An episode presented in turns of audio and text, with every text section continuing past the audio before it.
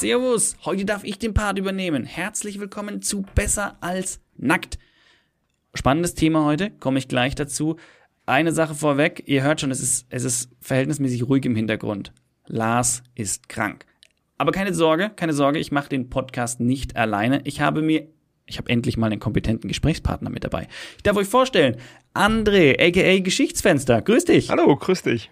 Du darfst gerne mal dich knapp und kurz oder auch ausführlich, wie du dich fühlst, vorstellen. Ja, das Vorstellen ist schwierig. Also ich bin, ähm, ich nenne mich Kulturvermittler. Ich äh, bin so historischer Darsteller gewesen lange Zeit, habe an Museen und Schulen gearbeitet und jetzt habe ich einen YouTube-Kanal, eben Geschichtsfenster. Und erschreckend viele Leute hören mir zu, wenn ich über Geschichte rede. Klingt trocken, aber irgendwie mögen es die Leute.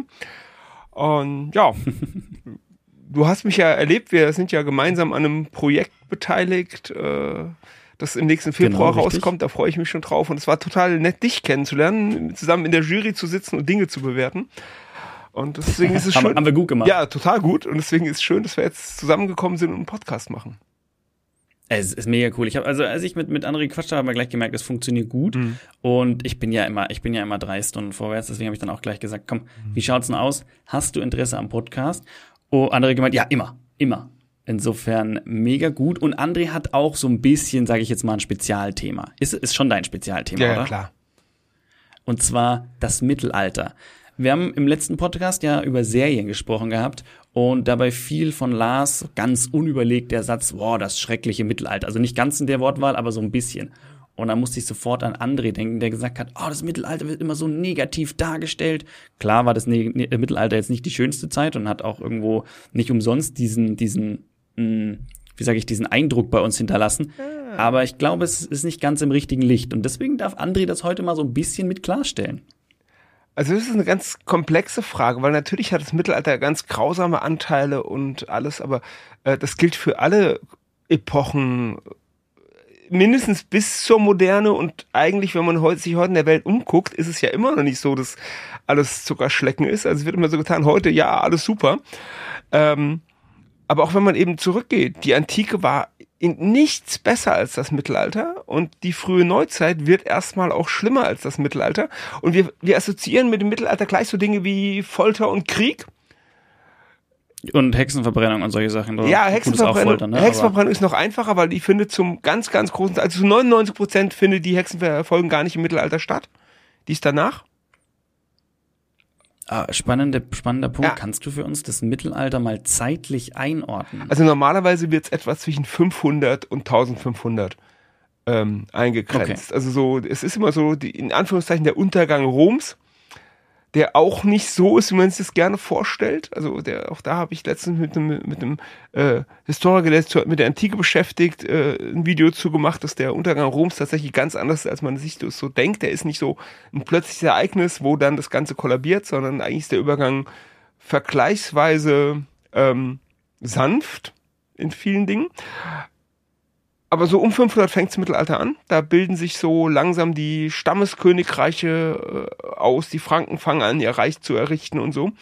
Und das Ende ist dann eben 1500. Und für 1500 gibt es ganz viele Punkte, an denen man gehen kann. Die ähm, Kunst ändert sich, also die, die, der Kunststil der Renaissance ähm, kommt auf. Der wird gerne so als, als historische Epoche gesehen, aber die Renaissance ist eigentlich nur eine Kunstepoche. Ähm, die Mode verändert sich, äh, der, äh, die, die Entdeckungen fangen an, also Amerika, Indien, äh, der Kolonialismus kommt auf, äh, die Kriegsführung ändert sich völlig, politisch ändert sich wahnsinnig viel. Also so um 1500 zu sagen, der Ende des Mittelalters ist ein ziemlich guter Rahmen. Und dann haben wir tausend Jahre Geschichte. Tausend Jahre sehr unterschiedliche Geschichte. Und hm?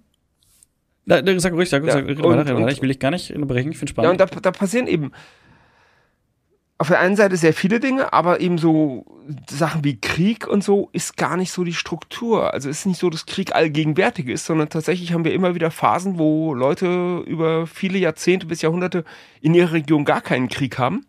Vor allen Dingen sind Kriege noch eine vergleichsweise wenig spektakuläre Angelegenheit, weil wenn wir so an die großen Schlachten denken, da ist halt dann Krieg. Da kämpfen Ritter und äh, Fußknechte gegeneinander, aber 50 Kilometer weiter ist halt nichts vom Krieg zu spüren.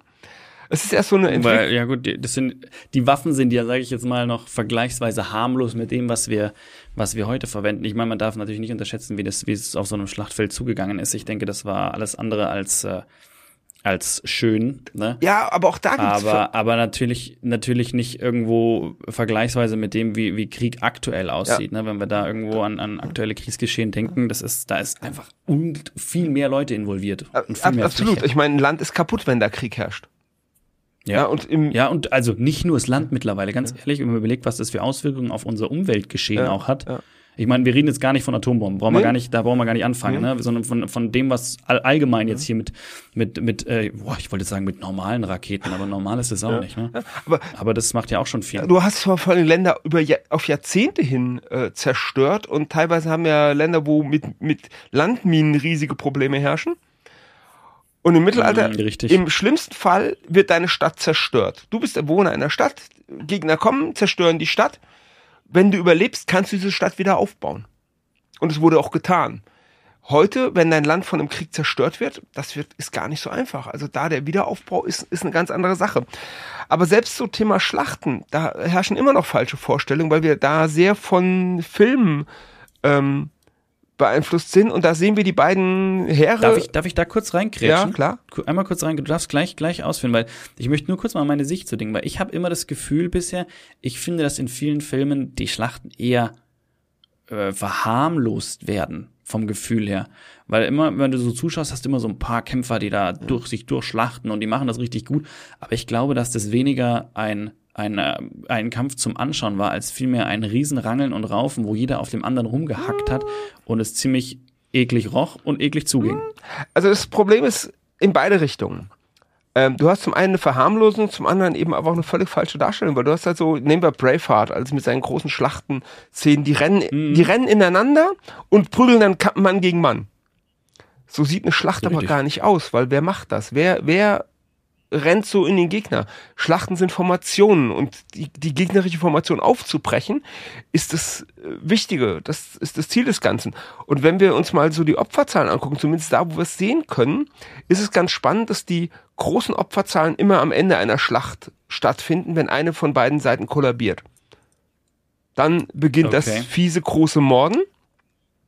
Und du kannst eigentlich in vielen, nicht in allen Fällen, es gibt Ausnahmen, aber du kannst eigentlich davon ausgehen, dass während der eigentlichen Schlacht das gar nicht so lebensgefährlich ist wie dann am Ende, weil du tatsächlich mit einer Rüstung, mit Schild, mit Formation, ähm, du bist für den Gegner gar nicht so offen, wie man es sich heute vorstellt. Vor allem, weil du dich nicht so, so offen hinstellst, weil du eben nicht diesen Zweikampf suchst, sondern der Anfangsphase einer Schlacht ist erstmal so, ich versuche die Formation des Gegners aufzubrechen, ähm, versuche natürlich auch zu schaden, versuchen auch moralisch äh, zu destabilisieren. Da gibt's also Langbogen ist da eine ganz berühmte Sache. Der ist vor allen Dingen, stell dir vor, du stehst da in deiner Formation, selbst wenn deine Rüstung das aushält, du wirst pausenlos mit äh, Pfeilen eingedeckt. Das macht eine Menge aus.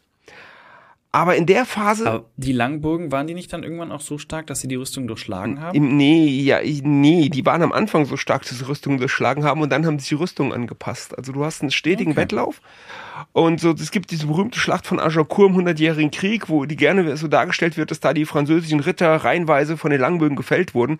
Genau das ist eben mhm. nicht passiert, weil in der Zeit die Rüstungen den Langbogen locker aushalten. Also da musst du schon Pech haben. Es ist möglich, dass du an manchen Stellen Probleme hast, aber ich sag mal, dir ist vollkommen egal, ob deine Rüstung den Pfeil abhält, wenn dein Pferd unter dir den Pfeil nicht abhält. Du willst nicht. Das ist nicht, ja. Du willst nicht in Rüstung unter einem sterbenden Pferd liegen. Wie, wie ist diese, dieses Bild, wenn, also wenn so ein voller Ritter in Rüstung mal gefallen ist, dann kann er nicht mehr aufstehen, ist das richtig? Nein, überhaupt nicht. Also, ich, also auch das war kein Problem, wenn der war nicht so wie so ein Käfer, der am Rücken liegt nein, und nein, dann war es das, sondern. Also unter optimalen Bedingungen, ich habe eine Rüstung, die entspricht dem Original ziemlich genau. War sehr, sehr teuer, ist aber tatsächlich vom Gewicht her und allem sehr, sehr nah. Und ich bin jetzt, du hast mich gesehen, ich bin nicht der trainierteste Mensch, der so rumläuft und ich schaffe ohne Probleme meine 10 bis 12 Liegestütze in Rüstung. Boah, und dementsprechend kann ich. Der trainierteste Mensch, sagt er. Ja. nee, wirklich nicht. Und äh, also darin aufzustehen ist überhaupt kein Problem. Und ich kenne halt Leute, die sind gut trainiert darin, die können auch aus dem Liegen aufspringen und so. Also da ist eine Menge möglich. Ach krass. Ähm, Übrigens, wenn ich mich nicht täusche, die Rüstung kann man auf deinem Instagram-Account sehen, richtig? Ja, zum Beispiel. Da sind immer wieder Bilder. Wie, wie heißt der? Wie heißt der auch? Geschichtsfenster? Der ist auch Geschichtsfenster, genau. Genau, aber ich bin, ich war mir jetzt nicht mehr sicher. Ja. Also wenn ihr die Rüstung auschecken wollt, ist sehenswert. Ich habe sie schon, ich habe schon angeschaut. Ja. Also ist nicht das, was man sich so unter einer mittelalterlichen Rüstung vorstellt, wenn ich ehrlich bin. Sollte man aber, sollte man. Aber gut, das ist eine spätmittelalterliche Rüstung. Das ist, die kommt überhaupt erst im 15. Jahrhundert auf, also wirklich am Ende des Mittelalters. Weil vorher gibt es keine Plattenharnische. Die entwickeln sich erst im 14. Jahrhundert eben auch als Reaktion auf neue Waffen wie Langbogen und Armbrust. Da muss mehr an Rüstung ran und dann wird drauf reagiert. Also da passt sich das Mittelalter an. Und da gibt es mittlerweile auch eine Menge Forschung. Es gibt einen äh, französisch-schweizerischen Forscher, Daniel Jacquet, der hat auch eine Rüstung und probiert es auch aus. Der hat auch schon einen Halbmarathon-Rüstung gemacht und der hat irgendwann oh auf einer ähm, Hindernisparcours, ich glaube der Schweizer Armee, wenn ich es richtig im Kopf habe, hat er ein Wettrennen gemacht zwischen einem Soldaten in voller Ausrüstung, einem Feuerwehrmann in voller Ausrüstung und einem Ritter in Rüstung. Okay. Um es mal zu vergleichen. Und tatsächlich ist der Ritter relativ gleich aufgewesen. Der Feuerwehrmann hat es am schwersten gehabt, weil seine Ausrüstung am ungleichsten verteilt war. Also die, die, das Atemgerät auf dem Rücken hat natürlich echt behindert. Okay. Der okay, Soldat spannend. hatte einen Vorteil, weil bei ihm war es am besten verteilt, aber der Ritter konnte locker mithalten. Also was die in ihrer Ausrüstung konnten, konnte der Ritter in Rüstung eben auch machen. Und da bin ich, da habe ich dann großen Respekt, weil ich konnte diesen Hindernisparcours in Rüstung nicht laufen. Die Frage ist, könnten wir den Hindernisparcours so laufen? gute Frage, gute Frage. Aber da sieht man eben, was ein trainierter Mensch ähm, machen kann. Und da sind wir eben genau bei diesem falschen Bild, weil wie du schon sagst, du stellst dir eine Rüstung anders vor, was aber halt daran liegt, dass du medial andere Arten von Rüstungen gezeigt bekommst. Du kriegst halt in irgendwelchen Mittelalterfilmen. Aber, aber man muss dazu sagen, du hast gesagt spätmittelalterliche Rüstung, ne? Ja. Also weil deine ist ja wirklich, also man kann sich das so vorstellen, stellt euch mal die schönste Ritterfigur, die ihr habt. Stellt euch die mal vor und die hochpoliert. So schaut die Rüstung aus. Ist wirklich, also die ist wirklich tipptopp, ja. überall ganz hübsch. Es spiegelt, du kannst, du kannst dir deine Frisur da an der Rüstung machen. Also ja, kannst ich betreibe gerade ein bisschen, aber ja, vom Prinzip her ist es wirklich, ist also wirklich krass, so wie ich das gesehen habe. Ähm, und du hast gesagt spätmittelalterlich. Das heißt im frühen Mittelalter oder in den früheren Phasen des Mittelalters waren die Rüstungen aber dann schon so ein bisschen. Du, äh, kennst du das Instagram-Bild auf, auf, meinem Kanal, äh, auf, wo ich aus, aus in Kaltenberg mit den zwei Rittern gemacht hast? Da hast du doch gesehen und hast gesagt, öh, die Rüstungen. Das sind aber auch spätmittelalterliche Rüstungen. Aber ich wollte gerade sagen, ist das, ist das was, was, also nichts, was früher, was nein. es dann vorher gab, nein, nein, wo du sagst, so, okay, nein, nein, gar nicht. waren halt noch nicht so entwickelt. Du kannst im Prinzip die Phasen einteilen. Im Frühmittelalter sind Rüstungen relativ selten weil Material, Kosten, also Helme sind verbreitet, Schilde sind verbreitet, weil sie günstiger sind, aber wirklich so, der Ringpanzer, das Kettenhemd, ist tatsächlich eine relativ seltene Sache. Das ist was für Berufskrieger, das ist was für die Bessergestellten. Der normale, einfache Krieger, der versucht sich mit dem Schild zu schützen. Okay, ja. okay. Es wird dann langsam mehr. Und Aber gab, hm? die gab es damals schon, diese Ringpanzer? Die Ringpanzer findest du seit der Antike durchgehend. Da ändert sich okay. nichts. Das ist so ein Ding, das gibt es eigentlich immer. Ähm, daraus entwickelt sich dann der volle Ringpanzer, so die Panzerreiter entstehen und du kennst bestimmt den, ähm, den, äh, die Teppich von Bayeux. Kenne den Teppich von bei Kennst du gehört, als Bild garantiert. Das sind so, ist so, geht um die Eroberung Englands durch die Normannen und das ist so ein, so ein Wandteppich, auf dem du ganz viele gerüstete Figuren siehst, die eben, mhm. die haben diesen Nasalhelm, ähm, die haben ein Kettenhemd, das geht noch nur bis zu den Knien, die Beine sind auf dem Teppich tatsächlich noch ungeschützt oder zumindest äh, nicht mit Ringpanzer geschützt. Und da bist du so um das Jahr 1066. Also du bist schon fast, die okay. Hälfte des Mittelalters ist vorbei. Und da entsteht überhaupt erst der Panzerreiter. Es gab vorher schon mal karolingische Panzerreiter im 9. Jahrhundert und so, aber jetzt im Jahr 1066 hast du so, den, so, so fängt der Idealtyp des Ritters an.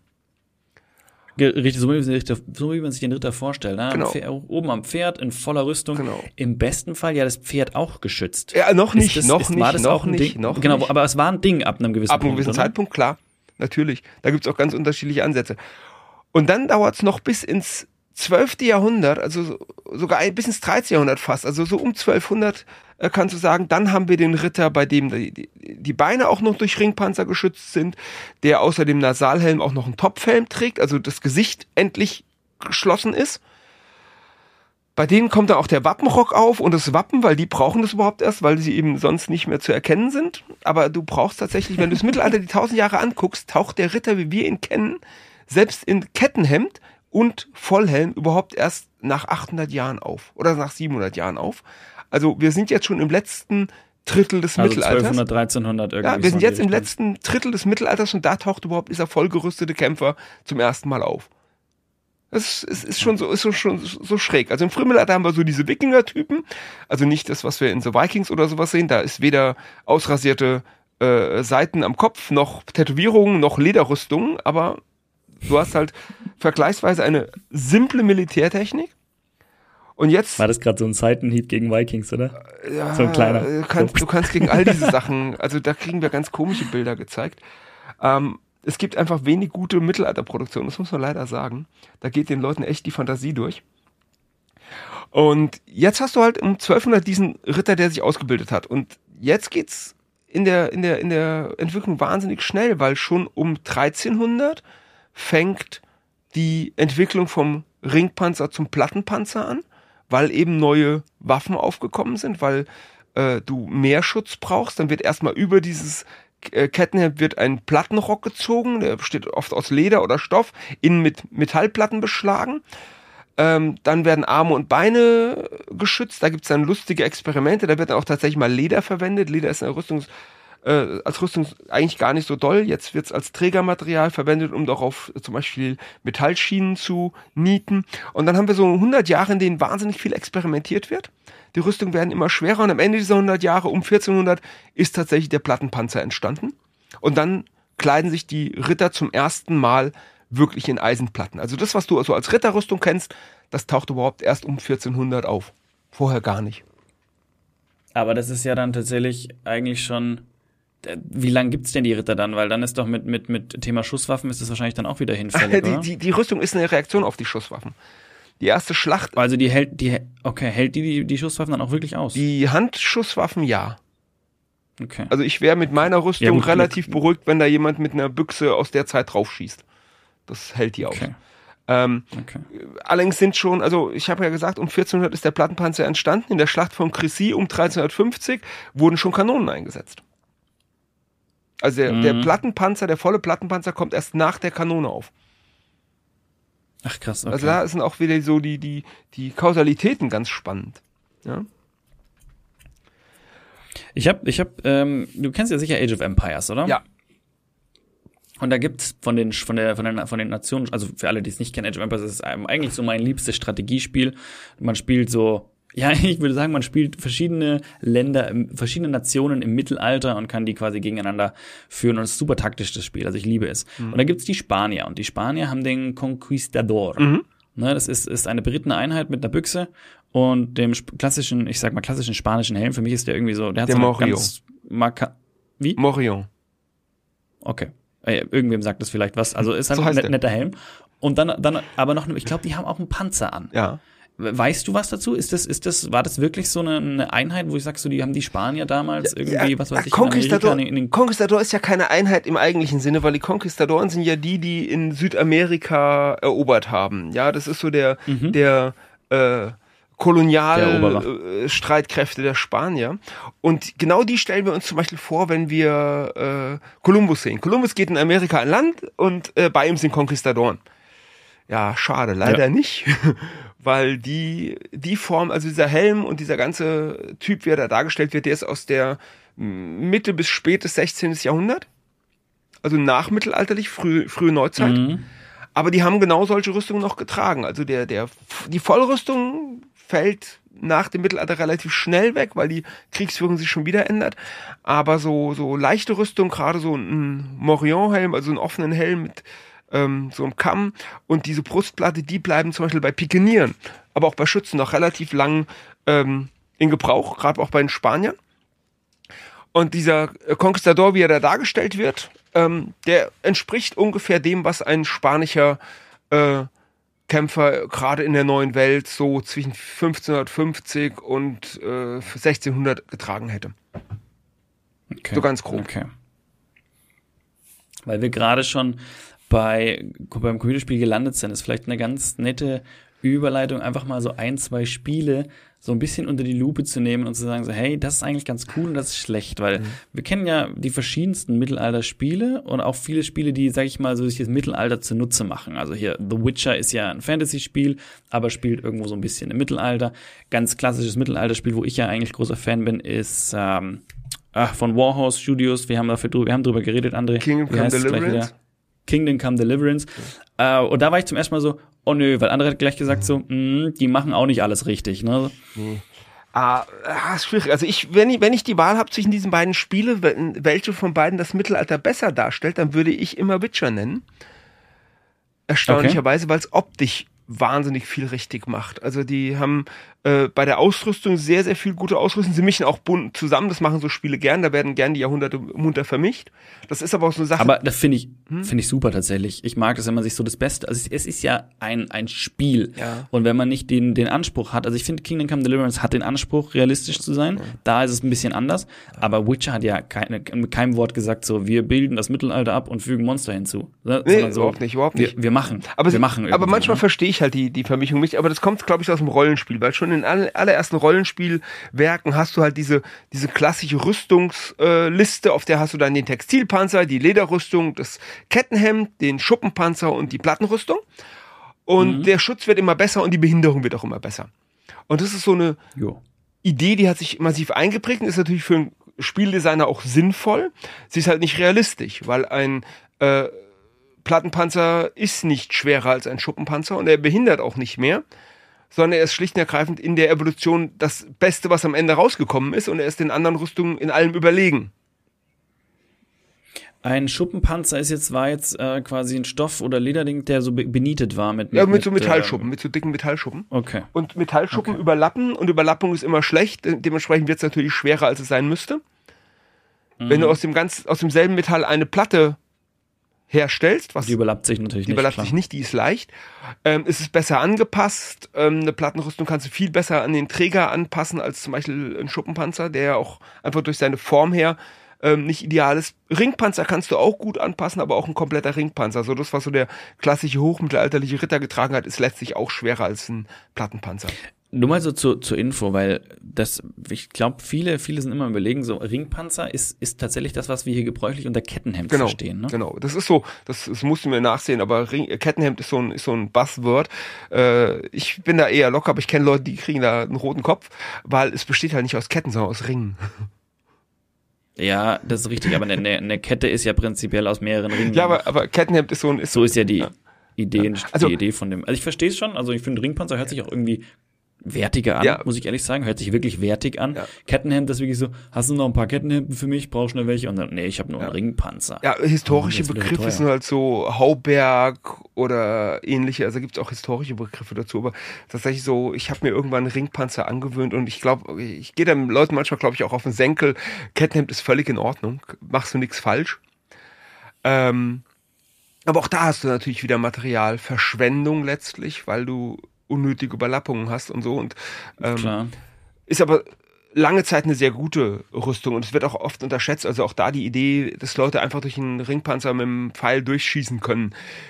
Es gibt herausragend gute Kettenhemden aus der Zeit und gerade so um 1300 sind die auch gegen Pfeilbeschuss optimiert, haben relativ dicke Ringe und da haben wir auch schon Beschusstests gemacht mit Armbrusten, die wirklich, wirklich stark sind. Dagegen ist ein englischer Langbogen eher leicht und die sind zum Teil nicht durchgekommen, weil wenn der Bolzen den, den Ring trifft, dann, also, dann schluckt er die Energie und wenn du nicht das Glück hast, wirklich mhm. die Lücke zu treffen, damit er den Ring aufsprengen kann, was auch nicht so einfach ist, weil diese Ringe waren alle vernietet.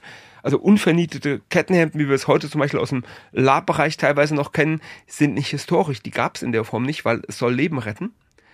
Also da ist eine, was heißt unver was heißt, die waren vernietet? Jeder einzelne Ring ist mit einer Niete geschlossen. Wo geschlossen jetzt? An du, welcher Stelle? Der, der Ring. Ach, die Mitte quasi, da wo die, da wo dieses, der Ring, da wo normalerweise. Der Ring ist, äh, überlappt, ist da flach gehauen, mhm. da ist ein mhm. Loch reingeschlagen und dann wird eine Niete durchgemacht und der Ring wird mit einer Niete verschlossen. Okay, okay. Jeder einzelne. Ach krass, okay. Also. Aber macht das Ding natürlich auch immer so ein bisschen sperriger. Mm, wenig. Sind sehr, sind sehr feine Nieten. Aber du musst dir bei so einem okay. Ringpanzer halt überlegen, 30.000 Ringe sind jeder einzeln mit Niete geschlossen. Was wiederum erklärt, warum einen Ringpanzer nicht jeder getragen hatte, sondern eben nur ja. ausgewählte Leute. Ja, später wird das, ändert sich das. So mit Aufkommen des Ringpanzers wird der, äh, mit, dem, mit dem Plattenpanzer wird der Ringpanzer irgendwann zur Billigrüstung. Ja, aber, aber nur weil es so viel Gebrauchte gibt, ja, oder? Weil ja, ich meine, der ist ja trotzdem ja noch ja, und, ultra kompliziert und, zu fertigen. Ja, oder? und, und, und protoindustrielle Fertigung. Der wird irgendwann in Arbeitsteilung gefertigt und so. Da, die, die sind ah, da echt clever. Und die letzten okay. Ringpanzer äh, enden als Topflappen, weil du irgendwann werden diese Dinger zerschnitten und werden als Scheuer, als Reiniger für Töpfe verwendet. Dann werden die Töpfe ausgescheuert. Ja, irgendwo habe ich das auch noch gesehen, so ein, so ein äh, Topf. Kannst du heute noch bei Amazon- wahrscheinlich nicht aus dem Mittelalter, Nee, aber aber kannst du bei Amazon heute noch kaufen. stimmt ja. So ja. ein Also, wenn ihr euch mal einen Ringpanzer selbst bauen wollt, bestellt euch Topflappen auf Amazon Teuer, und los geht's. teuer. Nee, die heißen dann auch Panzerflecken, also Panzer, das, genau, also der Ringpanzer wird im, in Quellen fast immer als Panzerhemd bezeichnet. Und Mhm. das sind dann Panzerflecken. Und die hießen so und wurden im, im 16., 17. Jahrhundert verkauft für den normalen Haushalt. Da sind unsere ja Rüstungen hingegangen. Das ist ja lustig. Ja, aber Also, die damalige klassische Hausfrau hat sich dann im Kriegsfall die, die Panzerlappen genommen, hat die mit Lederbändern zusammengemacht und war dann auch reif und hat dann, hat dann mit dem Kochlöffel die Eindringlinge versohlt. Ja, das ist auch immer so eine lustige Idee, aber ähm, gibt auch so Bilder, wie eine, eben eine, eine, eine histori historische Darstellerin, also Frau in historischer Kleidung mit der Pfanne aufs Schlachtfeld läuft. aber überleg mal, das ist purer Selbstmord. Ja, ja. Aber auch ich habe mir das letztens überlegt, also ich habe mir damals überlegt, wo ich deine Rüstung gesehen habe. Bauernaufstand. Mit einer Holzmistgabel gegen irgendwelche gerüsteten Truppen zu ziehen. Ja, du wir stellen uns das immer so vor, das ist ja so, oh, wir sind zu viert und so, aber es, ich glaube, das ist echt, boah, da bist du, glaube ich, echt Kanonenfutter. Also es gibt mehrere Sachen. So ein Ritter ist einfach ein Panzer. Er ist auch nicht alleine, weil er hat ja sein Gefolge dabei, hat ja seine Leute. Das heißt, wir haben da eine Einheit, ja, so ähnlich wie heute ein Panzer nur mit Infanteriebedeckung wirklich funktioniert, funktioniert ein Ritter eigentlich auch nur mit seinen Leuten. Aber von vorne ist der nicht knackbar. Wenn du meine Rüstung hast, es gibt keine Waffe der Zeit, die direkt durch meine Rüstung geht, außer Kanonen. Also nichts, was in der Hand gehalten wird, geht durch meine Rüstung durch. Du musst ja. mich, um mich zu, zu besiegen, erstmal in irgendeiner Art und Weise zu Boden bringen oder sonst wie meine Handlungsfähigkeit einschränken. Oder es irgendwie schaffen, geschickt die Schwachstellen zu treffen, oder? Also ich meine, so Von unter die vorne. Achsel etc., das Ja, sind, aber- doch, sind doch Stellen. Ja, ja, klar. Aber die, dazu musst du mich erstmal so weit in meiner Handlungsfähigkeit einschränken, dass du an meine Achsel rankommst, weil von vorne ist die ja kaum erreichbar. Da müsstest du echt Glück haben, wenn, wenn du mal einen Seeschlitz von vorne kriegst. Vielleicht. Aber der ist winzig.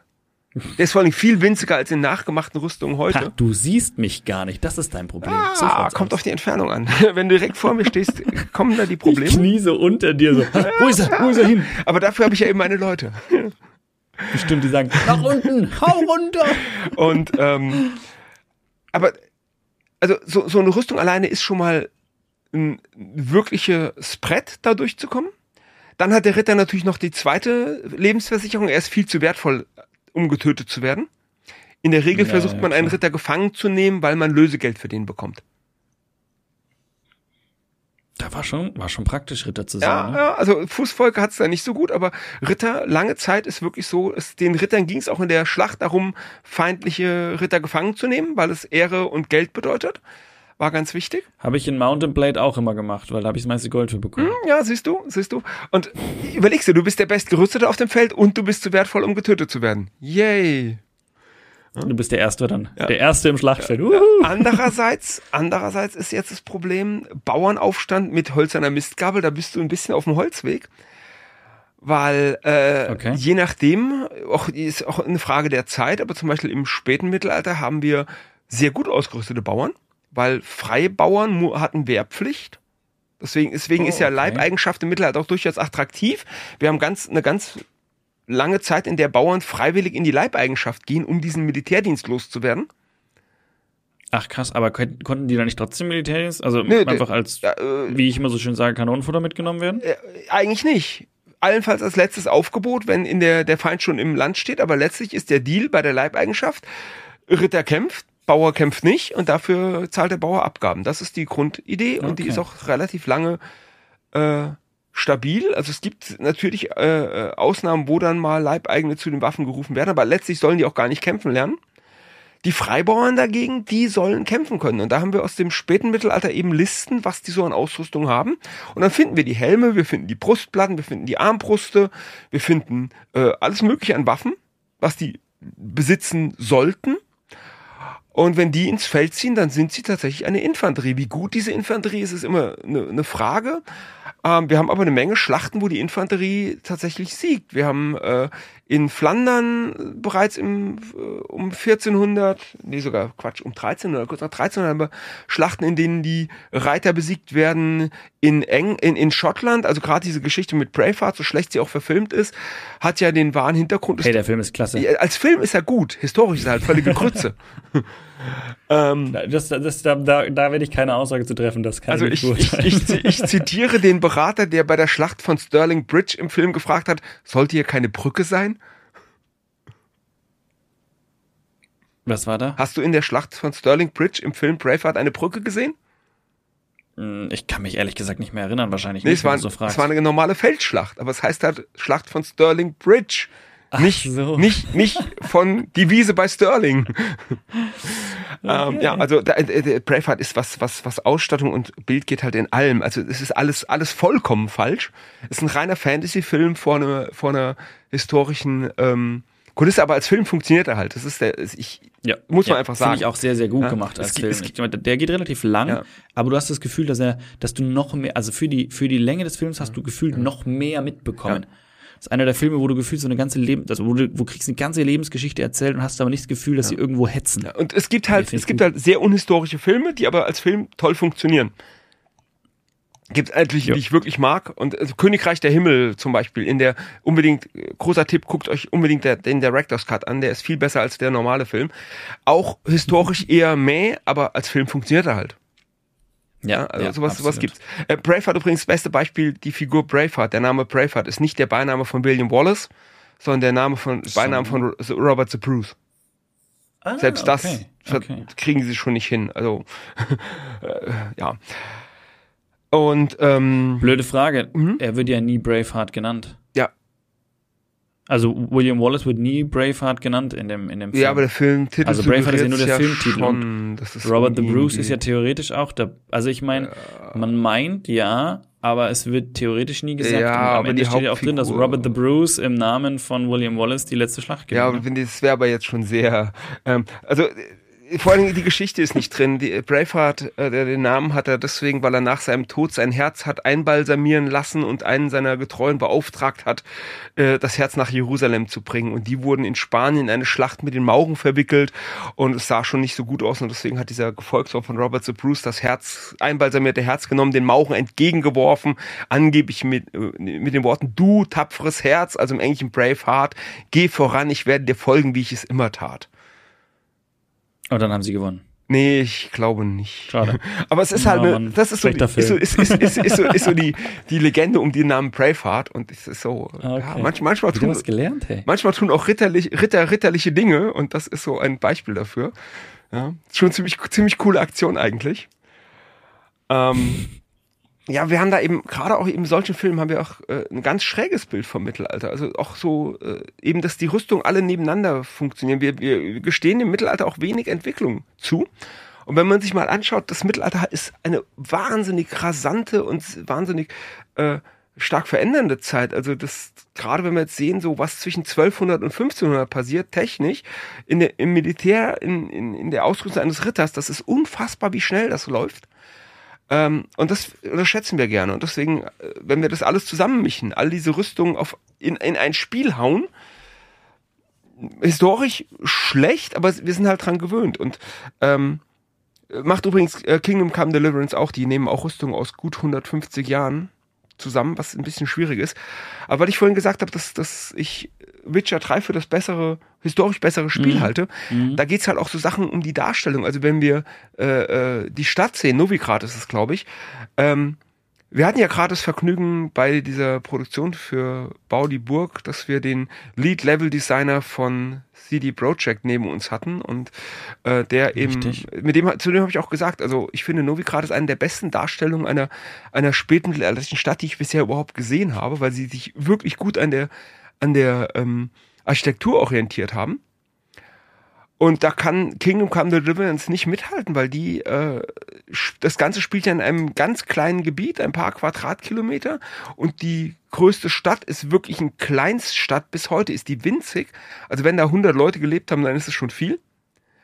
Mhm. Und dementsprechend ist, hinkt die Darstellung natürlich. Und diese, selbst diese Kleinstadt, da packen sie dann immer noch den Matsch auf die Straße und vorm Rathaus stehen irgendwie drei Pranger und eine Hinrichtungsstätte.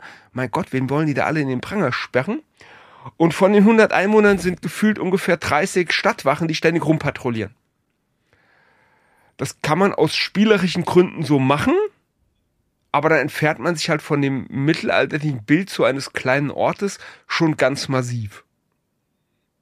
Ja, ja. Ich, da, da, wir hatten darüber gesprochen, ne, weil für, wenn man jetzt so an mittelalterliche Städte denkt, denkt man immer irgendwie so, wow, es gab eine Stadtwache. Ja, ja, ja. Und mehrere und die liefen da rum und standen am Tor ja. und alle haben aufgepasst. Und eine andere meinte zu mir, nee, äh. war gar nicht, war gar nicht so. Da hatte halt, die Bewohner waren ausgerüstet. Genau. Und wenn's war, dann Bimmelimmelim, Glocke und alle standen mit dem Schwert und Schild auf der Straße. Genau, genau. Also du hast einfach zum Bürgerrecht gehört, die Stadt zu verteidigen. Du musstest als Bürger Waffen besitzen. Du kannst so sagen, ja, vielleicht die Hälfte der Einwohner einer Stadt hat ein Bürgerrecht. Teilweise mehr, teilweise weniger. Und davon musst dann auch nur noch die Männer zählen, also nicht Frauen, Kinder und so weiter. Und dann mhm. hast du, dann hast du so ungefähr die Truppen, die du hast. Und ich kann es, gibt sogar Zahlen. Also Frankfurt am Main, die Stadt, aus der ich komme, die hatte so ungefähr 10.000 Einwohner. Dazu kommen noch ein paar Dörfer drumherum und die haben wegen eines Krieges, nämlich wegen der Belagerung von Neuss, haben die mal geschaut, wie viel Waffenfähige haben wir denn in unserer Stadt und haben zu haben alle wehrfähigen Männer dazu gerufen, die Stadtmauer auszubessern und haben da gezählt cleverer okay. Trick erstmal. Und die hatten mhm. etwas über 3000 Wehrfähige. Okay. Also eine Stadt von 10.000 Einwohnern mit Umland hat grob ein Drittel, wenn du auf die Stadt runtergehst, mhm. wahrscheinlich weniger, bist du beim Viertel bis ein Fünftel an Wehrfähigen. Und jetzt stell dir das vor, du, du, du leitest eine Rollenspielrunde am Tisch, ja? Und deine Spielergruppe macht Ärger und normalerweise würdest du jetzt die Stadtwache auftauchen lassen. Das sind die Spieler gewohnt. Und jetzt stell genau, dir vor, kommen zehn Hansel. Stell dir vor, du erzählst, ja, draußen hört ihr eine Glocke schlagen und dann eine zweite und eine dritte Glocke. Und wenn die Gruppe dann zehn Minuten später das Gasthaus verlässt, dann sehen sie auf der Straße links von sich Bewaffnete mit Schilden und dahinter Armbrustschützen und auf der anderen Seite Bewaffnete mit Piken und beide Straßenrichtungen sind von jeder jeweils 200 Mann äh, vollgestellt. Besetzt. Da würdest du dich auch, Spieler, würdest du auch fragen, ob der Spieler da was gegen dich hat. Ey, ich fände das, ich fände das für so ein, also gerade für Kingdom Come Deliverance oder so hätte ich mir sowas gewünscht. Einfach mal diese, man kennt es aus Spielen, du, man macht halt Unsinn. Mhm. Man haut irgendwen um mhm. und dann kommt halt die eine Stadtwaffe bis Wache, dann kommt die zweite, die dritte und maximal kommen vielleicht zehn, genau, zwölf. Genau, genau, genau. Assassin's Creed Aber ist ja halt das typische. plötzlich ja. alle auftauchen und dann stehen die da und wirklich auch so ein bisschen sinnvoll in der Formation. Ja, ja, ja. Und du denkst einfach nur so, ja. ups. Weil, Na, das wäre irgendwie, das wäre irgendwie mal eine Wechsel, eine Abwechslung damit weil, drin. Fand ich, fände ich super. Und es gibt auch keine Stadtwache in dem Sinn. Also es gibt ein paar Ausnahmen, so Städte wie London oder Paris, die erstens sehr, sehr groß sind und zweitens auch noch Herrschaftssitze. Da hast du dann ähnliche Strukturen. Aber eine Stadt von 10.000 Einwohnern und ich glaube, die größte Stadt, die wir hatten, war so Köln mit 40.000 Einwohnern. Das ist heute eine bessere Kleinstadt. Also es wird heute von irgendwie einer Polizeiwache mit ein paar Hanseln äh, mm. behandelt und ähm, da ist eine Stadtwache gar nicht nötig. Was du halt hast, sind Pförtner und Türmer. Also an den Toren sind Beamte eingesetzt. Beamte im Anführungszeichen, heute würden wir es als Beamte bezeichnen, sowas gibt es ja in der Zeit ja noch gar nicht. Und auf den Türmen sitzen eben Türmer, die sollen erstmal das Umland überwachen und dann auch die Stadt, vor allen Dingen auch was Feuer angeht und ähnliches. Das sind teilweise Veteranen, teilweise auch versehrte Veteranen, die da einen alten Teil haben. Waren auf den Türmen dann die Glocken angebracht? Ja, die hatten oft Glocken, die hatten auch oft Uhren. Weil die müssen ja von dort oben quasi die Info weitergeben, so Leute. Ganz genau, da ist dann, auch, da, ist dann auch in einigen Städten. Der Hans tut schon wieder was klauen. Genau, das ist dann teilweise auch der Streit in den Städten, wem gehören die Glocken? Gehören sie der Stadt oder gehören sie der Kirche? Ähm, also, weil die, die, die, teilweise sind auch Kirchtürme mit einem Türmer besetzt, also die haben auch teilweise eine Doppelfunktion. Da gibt's ein sehr schönes Bild von Nürnberg, wo man auf der Karte genau sieht, auf welcher, äh, auf welchem Turm ein Klöckner sitzt oder ein Türmer sitzt. Und wenn der eben mitbekommt, da ist Ärger, dann schlägt er die Sturmglocke und dann wissen die Bürger, oh, es ist was los, wir müssen jetzt an unsere Plätze gehen. Es war teilweise äh, nach Zünften auch äh, ge äh, geordnet. Also wenn jetzt zum Beispiel ein Bäcker bist, dann weißt du, du gehst jetzt los, holst deine Ausrüstung und auf dem Platz ähm, triffst du dich mit dem Rest der Bäckerzunft und einer von denen weiß da Bescheid oder der Rat schickt Boten zu den Versammlungsorten und dann kannst du sehr, sehr koordiniert diese Truppen an einen Ort bringen und ich sage ja, zehn Minuten nachdem die Sturmglocke geläutet ist, steht da eine mittlere Streitmacht. Und wenn ich da von 400 Bewaffneten und Gerüsteten rede, das ist das, was auch in den Quellen zu finden ist. Also es gibt da das Beispiel, dass irgendwie Ärger befürchtet wurde, weil zwei Fürsten sich in der Stadt getroffen haben und deswegen hat die Stadt einfach mal 400 Gerüstete im Hof des Rathauses vorrätig gehalten. Klingt absurd, aber ja, Krass, wozu brauchst ja, du dann noch eine Stadtwache? Das ist so wie in der Also ich glaube, ja? Prinzip, ist, Prinzip der Stadtwache ist ja eigentlich wirklich nur so, die ersten Probleme zu erkennen und zu melden. Und das wurde ja dann weitestgehend über Türme, Kirchtürme, wie auch ganz immer genau, geregelt. Ganz genau. Ja, und Ermittlungsarbeit, und, ja, genau, Ermittlungsarbeit ja. war auch anders. Da wurde dann, äh, da wurde dann zum Beispiel ein Mitglied des Stadtrates mit den Ermittlungen beauftragt. Und der mhm. nimmt dann entweder Ratsbüttel oder nimmt seine eigenen Knechte, weil so ein Ratsherr ist ja reich, der hat ja seine Leute und der hat auch bewaffnete Leute. Und dann nimmt er sich einfach eine Bedeckung aus zwei, drei seiner eigenen Leute mit. Und dann braucht er auch wieder keine Stadtwache. Also die, ja, dass, dass, da, ja. dass da so ein Ratsherr mit Bewaffneten auftaucht, das ist auch möglich. Aber die klassische Stadtwache, auch die, die patrouilliert. Also wir haben sowas wie Scharwächter, frühe Nachtwächter. Das ist noch nicht der, der wirklich durch die Stadt patrouilliert. Oft äh, patrouillieren die um die Mauern. Also du hast so Wächterberufe in den Städten schon. Aber es ist halt wie immer komplexer. Immer wenn du das Mittelalter anguckst, am Ende ist es doch viel komplexer, als man sich vorgestellt hat. Und so, so eine Komplexität darzustellen, ist natürlich im Computerspiel extrem schwer. Ja, klar. Aber klar. bei Witcher hast du eben noch so einen Anklang davon. Du siehst diese Stadt und denkst dir, oha, das ist aber ein komplexer Lebensraum mit, mit, also die haben auch äh, arme Stadtteile, wo dann wirklich mal Dreck auf der Straße liegt. Sie haben aber auch prunkvolle Stadtteile, wo du sagst, oh, das sieht dir aber hübsch aus. Und ich glaube, diese Mischung ist das, was ich so glaubwürdig finde und weswegen ich sage, das ist eine gute Nachbildung einer historischen Stadt. Okay, okay. Finde ich spannend. Mhm. Warte, ich hatte jetzt, ich hatte jetzt einen Punkt. Ah ja, genau. Und zwar, man sagt ja auch so, man spricht ja immer so von dem düsteren Mittelalter und auch so ein bisschen, weil diese, diese Kunst, die man in, im, in der Antike so gema gemacht hat, da war ja viel auch, also man stellt sich das zumindest so vor, ne, mit viel Bildhauerei mhm. und Statuen ja. hier und da. Das hat im Mittelalter ja irgendwie abgenommen und ist auch verloren gegangen, nee. auch Malerei und so. Klar nee. wurde sowas schon auch gemacht, nee. aber man nimmt es so wahr. Ja, genau. Das ist nämlich genau der Punkt. Ist. Das passiert schon in der Antike. Diese klassische antike Kunst, wenn du dir so Sachen aus dem dritten, vierten Jahrhundert anschaust, da sieht die Kunst schon viel, viel, viel mehr aus als im Mittelalter. Das ist, mhm. ich nenne es manchmal Ikonisierung. Es, ändert, es nähert sich so den russischen und griechischen Ikonen langsam an. Also eine sehr stilisierte Kunst, die äh, nicht mehr diese, also gerade die, die Bildhauerei in der, in der Hochantike ist ja wirklich berühmt, wobei wir da auch immer die besten Stücke sehen. Da finden wir auch eine ganze Menge schlechte Stücke in der Zeit. Und die geht schon früh zurück. Die ganze Kunst wird einfacher, auch weil die äh, anders genutzt wird. Sie soll jetzt was erzählen, sie soll Inhalte äh, bringen. Und im Mittelalter die Kunst bricht nie wirklich ab. Du hast immer Buchmalerei und äh, so etwas, die halt sehr, sehr stilisiert werden. Dann im Spätmittelalter kommt das Ganze wieder. Im Spätmittelalter kommt dann wirklich Kunst massiv zurück. Die Ölmalerei kommt auf. Es wird eine fast fotorealistische Malerei betrieben. Ähm, die Bildhauerei fängt schon früher an. Die fängt schon, also Naumburg, Naumburger Dom ist da ein bekanntes Beispiel. Der, äh, da hast du ja großartige Bildhauerarbeiten. Das bist du schon im, im, im 13., 14. Jahrhundert. Äh, hast du schon massiv gute ähm, Bildhauerei, die Glasmalerei kommt früh. Also wenn du dich mal mit der Kunst des Mittelalters ein bisschen beschäftigst, findest du sehr, sehr früh wirklich großartige Beispiele. Und in der, der Höhepunkt der, der äh, Kunst im Mittelalter, die Spätgotik, ähm, die kannst eigentlich locker mit der Antike aufnehmen. Also wenn du die besten okay. Teile der Antike mit den besten Teilen der äh, des Mittelalters vergleicht, dann gewinnt, fürchte ich, das Mittelalter. Ist auch bei den Gebäuden so, wenn du so die, natürlich hast du großartige Gebäude in der Antike, äh, äh, das Pantheon in Rom mit seiner riesigen Kuppel. Ja, aber dann kommt Florenz mhm. mit seinem Dom, der auch noch gotisch ist und der hat halt mal eine größere Kuppel. Ja gut, die Gotik war ja sowieso, finde ich sowieso mit einem der beeindruckendsten Baustile. Absolut, absolut. Weil sie auch ja. so verschnörkelt und ja. trotzdem aber nicht nur, nicht nur so verspielt verschnörkelt, sondern ja. wirklich auch irgendwo eine gewisse äh, Massivheit mitbringen. So, ja. ich weiß nicht, ob man das versteht, aber ja. es wirkt, sie wirkt so vernünftig und schön ja. irgendwie. Ich liebe, ich bin auch ein großer Fan der der der Gotik insgesamt.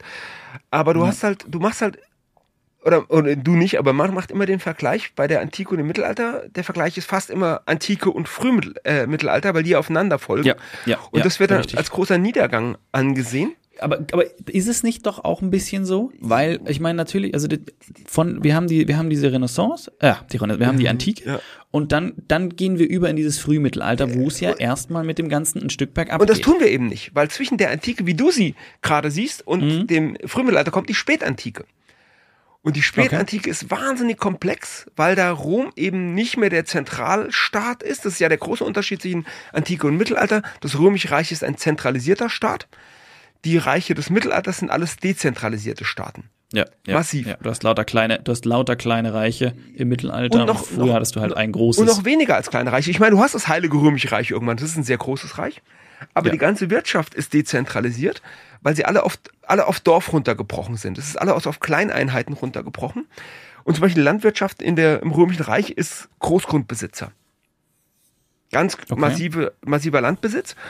Und was dann immer, immer gerne vergessen wird bei der Antike, die Antike basiert auf Sklaverei. Da arbeiten keine freien Bauern, da arbeiten Agrarsklaven. Und in den Minen arbeiten Minensklaven. Und die Straßen, ja, die Straßen werden zum Teil von Legionen gebaut, aber unterhalten werden sie von Sklaven. Und du hast ein massives Heer von Sklaven, du hast diese Arbeitskraft dieses Sklavenheeres, auf dem basiert die römische Wirtschaft letztlich. Und das, äh, ob das jetzt, ob das jetzt fortschrittlich und toll ist, ein Sklavenheer zu beschäftigen, ich weiß es nicht.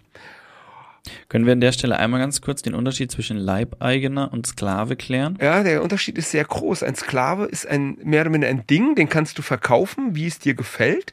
Ein Leibeigener ist an seinen Grund äh, gekoppelt. Ein Leibeigener darfst du nicht einfach verkaufen. Du musst das Land verkaufen. Der, okay. Also der, okay. der Leibeigner hat die Sicherheit, da wo er wohnt, wohnt er weiter. Er hat gewisse Pflichten, aber diese Pflichten, diese Pflichten sind klar umrissen. Das heißt, der Herr darf nicht. Aber er hat auch eine gewisse Freiheit, oder? Ja, er hat die Freiheit. Sehe ich das richtig? Die Freiheit im Mittelalter würde ich immer im Plural sagen, er hat Freiheiten. Weil diese ja. Freiheiten sind eben genau das, was ihm, was ihm was ausgemacht hat. Ähm, er, er weiß, was muss er tun. Also zum Beispiel muss er einen Teil seines äh, äh, Ertrages an seinen Herrn abgeben. Wobei am Anfang war es sogar so, dass die direkt vor den Herren gearbeitet haben. Das heißt, der ganze Ertrag ging an den Herrn und er wurde dann versorgt. Aber im Grunde genommen, mhm. Leibeigner muss was an seinen Herrn abgeben. Man muss Frondienste leisten. An gewissen Tagen muss er seinem Herrn äh, helfen. Aber alles, was nicht abgedeckt davon ist, alles, was nicht Frondienst ist, alles nicht was, was Spanndienste nennt man das auch, sind, das ist seine eigene Zeit und in der kann er selbst wirtschaften. Also, also er ist so. In seiner eigenen Tasche quasi ganz auch genau, sozusagen. Genau, ganz also er genau. darf auch Besitz haben. Ganz genau, er darf Besitz haben, er muss Besitz haben, er ist ein Bauer, er ist ein Selbst, er arbeitet auf seinem Land selbstständig, das heißt, er muss sein Arbeitsgerät Aber und das alles Land, haben. auf dem er arbeitet, gehört das dem Herrn? Das gehört dem Herrn. Das ihm? Das gehört dem Herrn. Okay, er als Leibeigner okay. gehört, also. er als Leibeigner gehört zu diesem Land dazu. Hm. Aber diese Leibeigenschaft. Das ist eine interessante Form. Ja, diese Leibeigenschaft, weil sie eben teilweise freiwillig ist, weil die Leute gesagt haben, hier, ich werde dein Leibeigner, wenn ich dafür von vielen Pflichten entbunden werde, wie zum Beispiel Wehrdienst. Und Wehrdienst nicht leisten müssen, ist schon wieder eine dieser Freiheiten. Es gibt dann auch Zensuale, das sind dann Leibeigene, die nur Abgaben zahlen müssen. Die haben keine weiteren Pflichten, als nur Abgaben zu zahlen. Und ganz irre ist es, wenn du dir anguckst, dass es Ritter gab, die Leibeigen waren. Es gibt den sogenannten ministerialen Stand.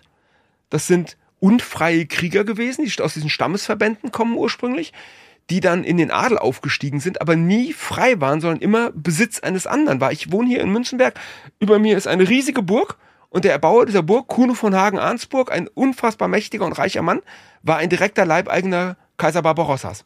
Der war unfrei. Sehr spannend. Also Freiheit im Mittelalter spannend. ist ein ganz, ganz schwieriges Thema. Aber es ist eben nicht die Sklaverei der Antike, die ja wirklich, äh, wo, wo, wo auch Strafen massiv waren, alles. Und in dem Moment, in dem Rom dieses Sklavenheer nicht mehr unterhalten kann, in dem das bröckelt, bröckelt auch dieser zentrale Aufbau. Ab dann bröckelt auch die Infrastruktur, die ist immer noch da, die fällt auch nie ganz weg. Die fällt auch im, im Frühmittelalter nie ganz weg. Sie wird ersetzt durch eine andere äh, durch etwas anderes, komme ich gleich zu. Aber diese, diese Entwicklung ist halt in der Spätantike schon deutlich sichtbar und die Kleidung ändert sich und die, und, und, und die Kunst ändert sich. Und wenn du die Spätantike dich damit beschäftigst, habe ich gerade ein Video drauf gemacht äh, mit einem Experten für die Antike, weil wir das mal zeigen wollten. Und wenn du diese Spätantike dazwischen setzt, dann ist der Unterschied gar nicht mehr so stark. Dann ist da, dann siehst du diesen Übergang. Das heißt, der Rückschritt passiert eigentlich, also Rückschritt passiert eigentlich mit dem Zusammenfall des antiken Systems so ein bisschen, weil halt sich herausgestellt hat, okay, ja, sorry, das System ja. funktioniert halt nicht ja. so, wie ihr euch das vorstellt, zumindest nicht auf Dauer. aber dann kommen wir in die, in die Spätantike, es fällt zusammen und das Mittelalter arbeitet sich Stück für Stück aus diesem Zusammenbruch quasi wieder Ja, raus. es ist aber kein Zusammenbruch. Es ist eine ganz lange, lange Entwicklung. Es ist eine ganz lange Entwicklung hin zu Dezentralisierung, weil diese Dezentralisierung halt auch krisensicherer ist was sich zeigt eben im alten Rom. Aber es ist halt eben nicht so, die äh, Goten plündern Rom und danach ist Rom kaputt und genau das passiert nicht. Du kannst das nicht auf ein Jahr festlegen, sondern die wir reden über Goten Jahrzehnte, können Jahrhunderte. übrigens keine Mauern bauen. Wusstest du das? Nicht? Nee, in Age of Empires. Ach ja, genau, genau, genau, genau. Sorry. Ja, aber das, das, das Coole ist ja auch da, die Goten plündern Rom, tatsächlich die Gotenkriege in Italien. Die, die Rom plündern wollen, sind die oströmischen Soldaten und die Goten verteidigen Rom. Zumindest mehrfach. Das ist eine ganz schräge Geschichte. Also okay. es ist irre. Spätantike sollte man sich mit beschäftigen. War für mich auch relativ neu, fand ich fantastisch. Und ähm, dann kommt im, im, im Frühmittelalter eben, was noch zentral da ist, sind die Klöster, die Kirche. Die Kirche ist nie so homogen, wie man sich das vorstellt. Ich kann es nicht anders aussprechen. Ich bin, ich bin Frankfurter. bitte, bitte, mach, lass das. Mach das. Ich bin Frankfurter, deswegen gibt es mir das T-Shirt mit der allmächtigen Kirche, weil ich nicht anders aussprechen kann. ähm, und äh, die sind halt noch so eine Re- Restzentralisierung. Die, die, die, die Klöster, es gibt's fast überall. Sie können dem Adel ein tolles Angebot machen, nämlich äh, unterstützt uns und erstens äh, bieten wir euren Söhnen und Töchtern Karriere. Zweitens kümmern wir uns um euer Totengedenken. Das heißt, wenn ihr sterbt, lesen wir Messen für euch. Und drittens machen wir für euch die ganze Büroarbeit. Alle Urkunden, alle Schriftstücke machen wir für euch. Und der Adel Praktisch. sagt, ey, super, gibt den, gibt den Klöstern massive Geschenke, es werden überall Klöster gegründet und da hast du halt noch so einen Rest. Du hast da, da das ist ein, du hast äh, Schriftlichkeit in den Klöstern, du hast Medizin in den Klöstern. Ähm, zur Klosterregel gehört es, ein, ein Spital zu unterhalten. Du hast Schulen in den Klöstern. Also das ist immer noch so ein Rest Zentralisierung, der halt hinter geschlossenen Mauern ist und deswegen nicht mehr so deutlich wahrnehmbar ist. Aber der ganz große Teil des restlichen Mittelalters fällt halt scheinbar auf diese Dörflichkeit zurück. Andererseits, wenn du genau guckst, Karl der Große lässt im 9. Jahrhundert noch die Thermen in Aachen wieder instand setzen, weil er gerne, weil er eben die warmen Quellen mag. Deswegen ist er überhaupt in Aachen, wegen den warmen Quellen. Du hast die Romanik als Bauform, die bricht nie ab. Und wenn die dann wieder anfangen, wie zum Beispiel in Speyer einen Dom zu bauen, dann ist der gleich wieder gewaltig. Also es, es wird weniger, die Großprojekte werden weniger, aber ähm, sie brechen eben nie ganz ab. Die, die Tradition, du hast nie, nie den Nullpunkt, du hast nie die, das Endzeitszenario, wo die Zivilisation am Boden liegt. Und wenn du jetzt mal, wenn du jetzt mal diese Änderung nicht aus den oberen 10.000 abschaust, also die Quellen, die wir aus dem alten Rom haben, sind natürlich die Quellen von Wohlhabenden und für die ist es katastrophal. Oh je, das Reich geht unter. Für den, für den 9, ach, 95 Prozent der Bevölkerung, sprich die Leute, die auf dem Land leben und arbeiten, also Bauern nennen wir das gerne, ist aber zu wenig komplex. Für die ändert sich nichts. Im Gegenteil, es wird besser. Sie sind keine Sklaven mehr, sie sind jetzt Bauern. Die Technik wird besser, sie übernehmen den Räderpflug, also wo alles runtergeht, in, am Ende der Antike, der Räderpflug kommt auf und äh, macht das Leben der, der Bauern deutlich einfacher. Das, das Frühmittelalter hat den Räderpflug, die Antike nur ausnahmsweise.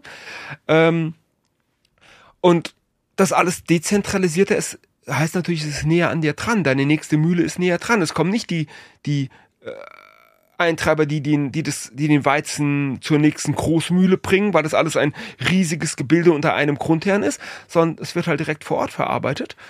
Und tatsächlich wage ich mich mal so weit aus dem Fenster, dass wenn man Kriege und Katastrophen ausnimmt, das Leben für den einfachen Bauern von der Antike ins Mittelalter eher besser als schlechter wird.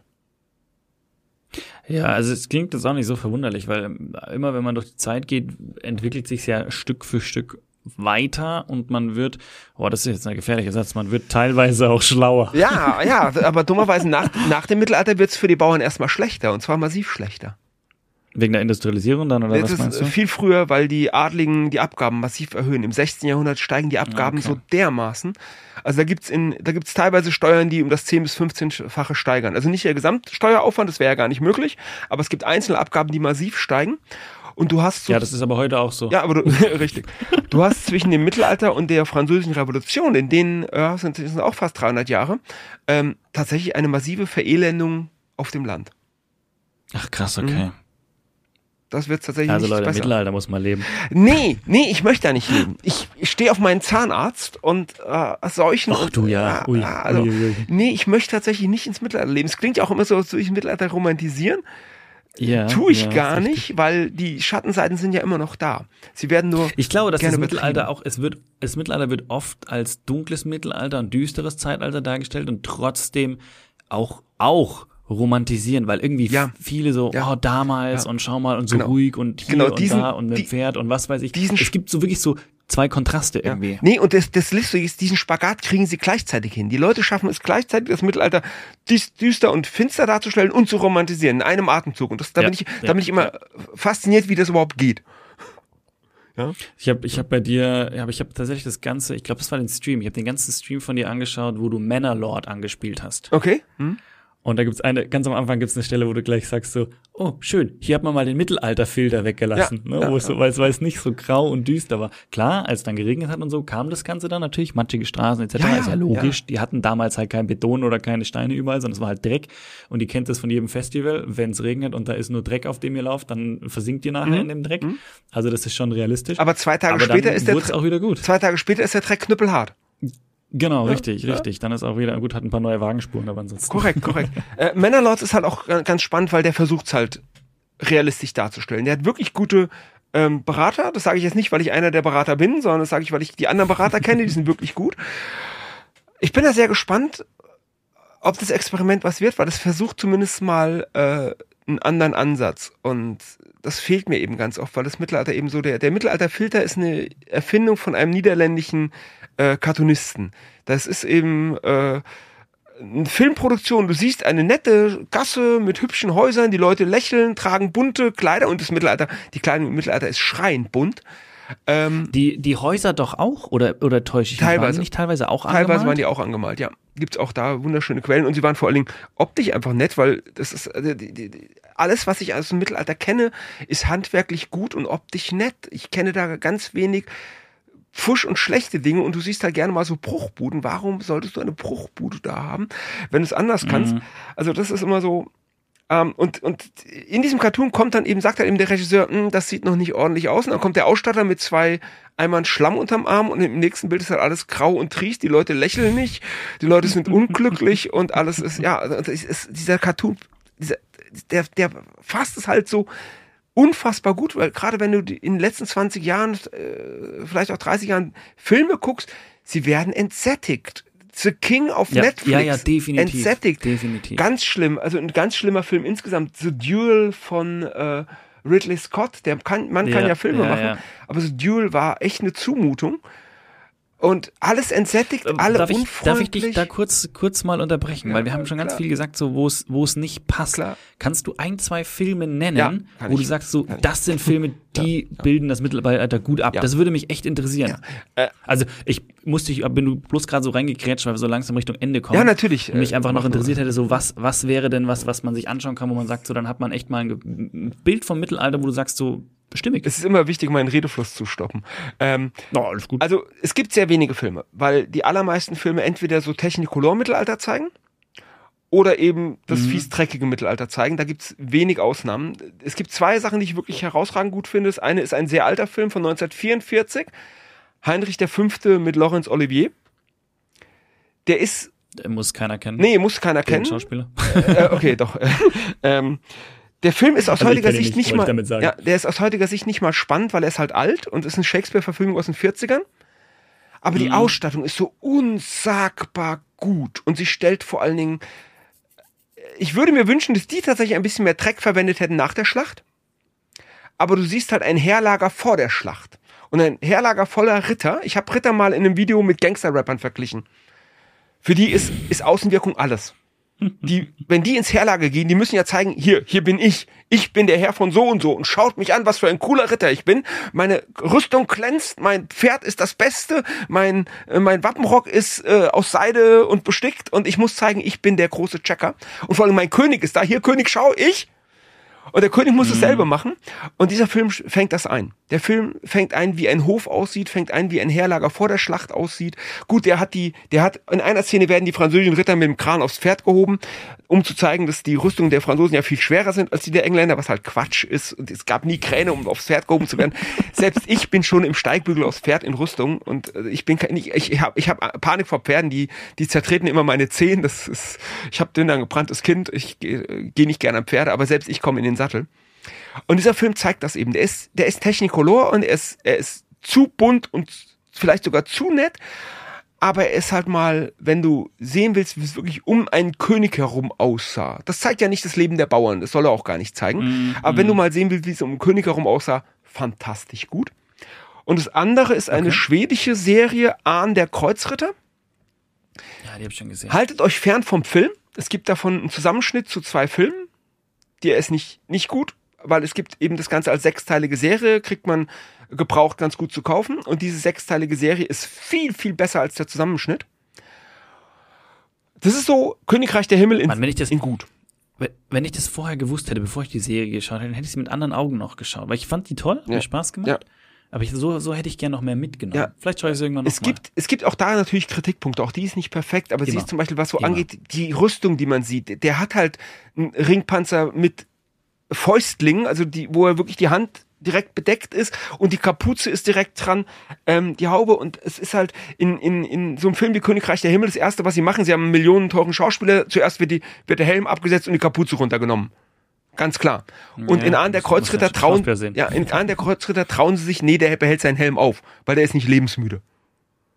Ja, mhm, der, mhm. okay, ist auch ein teurer Schauspieler, aber, ja. und das macht halt viel aus. Und das Mittelalter wird auch, selbst da, äh, äh wenn er zurück in sein, sein Dorf in Schweden, im heutigen Schweden kommt, dann, dann sieht das immerhin noch so aus, als man sagt, okay, da könnte ich mir, da, da könnte ich mir vorstellen zu überleben, das, da würde ich nicht direkt mir einen Strick nehmen. Und unterm Strich finde ich das eine sehr, sehr gute Serie, weil sie eben eine, eine gute Darstellung hat. Natürlich gibt es auch so Sachen wie die, die böse Ordensvorsteherin, also Frauenkloster, klar, ist ein Ort, der äh, in dem die böse Äbtissin ihre, ihre Nonnen äh, verprügelt. Das gehört aber zur Geschichte dazu, ist ja nach dem Roman und ist nach, Teil des Narrativs. Aber es zeigt eben auch durchaus schöne Dinge im Mittelalter und das ist, hat so Seltenheitswert. Äh, äh, okay. The Duel von Ridley Scott zeigt auch schöne Dinge, aber es sind immer im, im Hintergrund versteckt. Im Vordergrund ja, sieht es immer furchtbar aus, im Hintergrund siehst du teilweise unfassbar gute Möbel und Alltagsgegenstände. Da habe ich mich schwer gewundert. Die sind aber nicht einmal scharf zu sehen, die sind immer nur so im Bokeh-Effekt im Hintergrund verschwunden. Toll. Ja. Aber das, das wären meine beiden Ey. großen Tipps. Danke dir. Alles, alles mega spannend. Ich bin ja sowieso so ein Mittelalter-Fan. Ich hätte da jetzt noch Stunden weiter quatschen können und wir machen das irgendwann auch vielleicht privat dann einfach, weil ja, das ist mega spannend. Äh, ja, ansonsten, für den Podcast ist es das aber gewesen, ja, leider. Ansonsten noch äh, primitive Eigenwerbung. Das, was ich gerade jetzt hier eine Stunde gemacht habe, mache ich jede Woche auf meinem Kanal. Genauso funktioniert der. Ja, unbedingt, unbedingt Eigenwerbung hier. Das, deswegen bist du ja auch da. Also gerne, wenn ihr geschichtsinteressiert seid und sagt, hey, das war gerade super spannend und ich will mehr. Äh, wir haben, wir haben von, vom André auch alles im, in der unten verlinkt. Mhm. Beim Podcast ist es immer ein bisschen schwieriger zu finden, aber wenn ihr Geschichtsfenster schreiben könnt, ja. dann findet ihr ihn auf YouTube easy und auf Instagram sowieso auch. Und schaut gerne vorbei. Es ist, es ist, also ich habe auch schon das ein oder andere jetzt angeschaut. Äh, man muss, man muss aber, man muss aber wieder Zeit mitbringen. Zeit und Geschichtsinteresse. Ist, ist das richtig, muss man mitnehmen. Richtig. Aber es ist, ist eben, was ihr eben auch gehabt habt. Es ist einfach viel komplexer, als man denkt. Und fast bei jeder Frage muss ich sagen, hm, schwierig, kompliziert. Die Antwort ist immer viel, viel umfangreicher und komplexer, als man denkt. Das ist, glaube ich, so die Hauptbotschaft. Ja. Das Mittelalter ist nie simpel. Das gilt wahrscheinlich für sämtliche Zeitalter. Das Klar. ist einfach, einfach zu fassen ist nicht möglich. Und viele Klar. Dinge, die, das Bild, das wir jetzt so haben als Standardbild, das hat sich ja nicht ohne Grund so entwickelt. Und dann muss man halt sagen, warum und dann aber auch aufzeigen, so Leute, aber nicht das stimmt halt nicht nur, sondern das war halt irgendwo so der Fokus mhm. und das gibt es auch. Ja. Und die Mischung, die macht's am Ende. Ja, korrekt. Genau. Und damit danke dir. Ja, war schön war da zu sein, war, war großartig. Vielen Dank. Und ich hoffe, wir sehen uns demnächst wieder und haben Ganz genauso sicher. viel Vergnügen wie bei den Aufnahmen kürzlich. Ganz sicher. Also, ciao, ciao, ciao. Pfiat euch.